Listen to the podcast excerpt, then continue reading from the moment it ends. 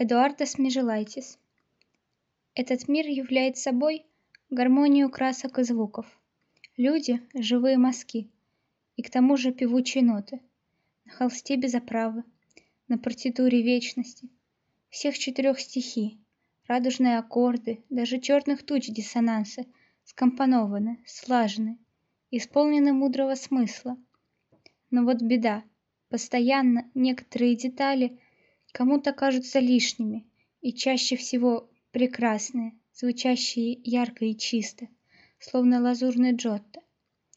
Я боюсь, что однажды звуки сменит безмолвие, а цвета полиняют разом, увянут, как хризантемы на ноябрьском погосте.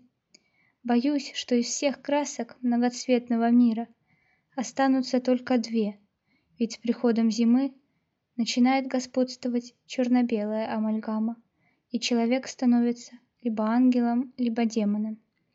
Ох, ни к чему эта графика, уж лучше полутона.